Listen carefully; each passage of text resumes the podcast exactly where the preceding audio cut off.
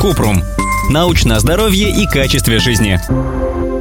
Опасна ли плесень внутри резиновых детских игрушек, с которыми купается ребенок? Кратко. Плесень внутри резиновых игрушек не опасна для здоровья ребенка. Обычно иммунная система легко с ней справляется. Но если у ребенка есть аллергия на плесень, то от контакта с ней могут начаться кашель, насморк или зуд в глазах. Частицы плесени есть повсюду, а не только в резиновых игрушках. И если у человека нет аллергии и проблем с иммунитетом, то это не страшно. Подробнее об этом мы писали в статье «Нас всех убьет черная плесень».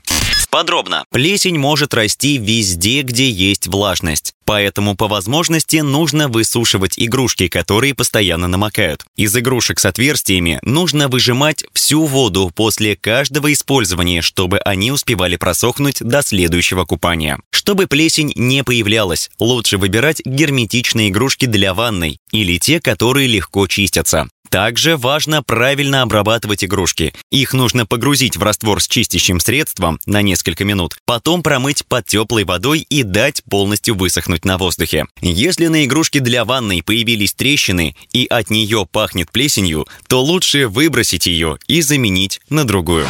Ссылки на источники в описании подкаста. Подписывайтесь на подкаст Купрум, ставьте звездочки, оставляйте комментарии и заглядывайте на наш сайт kuprum.media. Еще больше проверенной медицины в нашем подкасте без шапки. Врачи и ученые, которым мы доверяем, отвечают на самые каверзные вопросы о здоровье. До встречи!